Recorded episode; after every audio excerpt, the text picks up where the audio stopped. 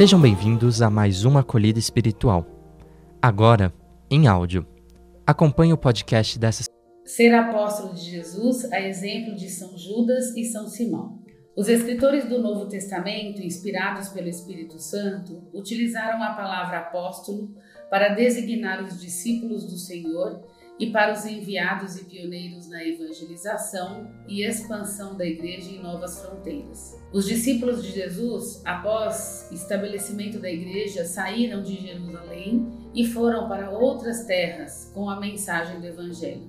Na igreja primitiva era comum chamar os anunciadores da Boa Nova de apóstolos. Eram os pioneiros no testemunho e anúncio do Cristo ressuscitado. Só a partir do século XVI, especialmente pelos jesuítas, passou a ser utilizada a palavra missionário, uma tradução feita para o latim da palavra apóstolo, do grego.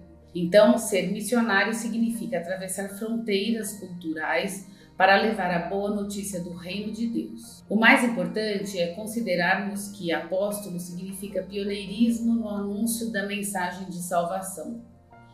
Um apóstolo não fica sentado num escritório e não é definitivamente alguém que é um chefão de um movimento. É aquele que vai, alcança e serve e até morre em favor da missão de levar ao mundo a mensagem do amor e a salvação de Deus. É isso que São Judas Tadeu e São Simão fizeram após a experiência da ressurreição e da iluminação que receberam do Espírito Santo. Simão tinha o cognome de Cananeu, palavra hebraica que significa zeloso, enquanto que Judas, um dos doze, era chamado também de Tadeu. Dentre os dois, o mais venerado das terras brasileiras é São Judas. São Judas Tadeu pregou a boa nova do Evangelho e converteu muitos pagãos. Tornou-se um mártir da fé cristã, isto é, morreu por amor a Jesus Cristo. A sua pregação e o seu testemunho eram tão intensos que muitos pagãos se convertiam, considerado pelos cristãos o santo intercessor das causas impossíveis.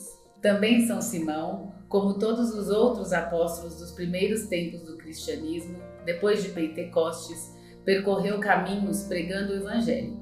Fez muitos milagres, curou enfermos, leprosos. Uma antiga tradição diz que São Simão encontrou-se com o apóstolo São Judas Tadeu na Pérsia e desde então viajaram juntos. Percorreram as doze províncias do Império Persa, deixando conhecimento histórico religioso como foi encontrado num antigo livro da época chamado Autos de Simão e Judas. Desde o início da sua missão, Jesus não quis realizar sozinho a obra do reino, por isso chamou apóstolos e discípulos para serem seus colaboradores. Demonstrou que a força da fé está na parceria com Deus e na adesão ao seu plano de amor.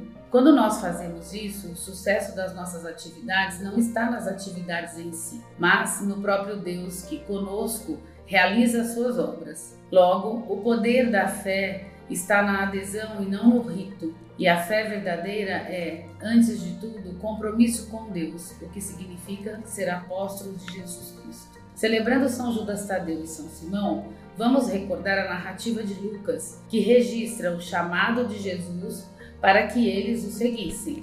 Num daqueles dias, Jesus saiu para o monte a fim de orar e passou a noite orando a Deus. Ao amanhecer, chamou seus discípulos e escolheu doze deles, a quem também designou apóstolos. Simão, a quem deu o nome de Pedro, seu irmão André, Tiago, João, Filipe, Bartolomeu, Mateus, Tomé, Tiago, filho de Alfeu, Simão, chamado de Zelote, Judas, filho de Tiago, e Judas Iscariotes, que veio a ser o traidor. Jesus desceu com eles e parou num lugar plano Estavam ali muitos dos seus discípulos e uma imensa multidão procedente de toda a Judéia, de Jerusalém e do litoral de Tiro e de Sidom, que vieram para ouvi-lo serem curados de suas doenças. Os que eram perturbados por espíritos imundos ficaram curados, e todos procuravam tocar nele, porque dele saía poder que curava a todos. Ainda sobre a missão do apóstolo, vamos ver o que São Paulo escreve para a comunidade de Efésios. Irmãos, já não sois mais estrangeiros nem imigrantes, mas concidadãos dos santos. Sois da família de Deus. Vós fostes integrados no edifício que tem como fundamento os apóstolos e os profetas, e o próprio Jesus Cristo como pedra principal. É nele que toda a construção se ajusta e se eleva para formar um templo santo no Senhor. E vós também sois integrados nessa construção para vos tornardes morada de Deus pelo Espírito. No mundo não tem nada mais libertador do que ser chamado para fazer parte de algum projeto ou de alguma convivência. Receber o olhar de Deus é a expressão máxima de que efetivamente somos filhos de Deus e que Ele quer contar conosco na construção de seu reino. Quer que sejamos seus apóstolos. Deus não precisa da gente, mas Ele quis precisar de cada um para que a nossa estadia no mundo pudesse ser melhor, a partir de nossas ações e de nossa responsabilidade com a nossa casa comum, onde habitamos por um curto espaço de tempo até a partida, na fé para a vida eterna. Agora, pare e pense. Você se sente chamado por Jesus para ser uma pessoa evangelizadora? O que podemos aprender dos apóstolos São Judas e São Simão, que deram a sua vida pelo Evangelho? Você é capaz de dar a vida por alguma causa? Essa foi a acolhida espiritual da SAEA.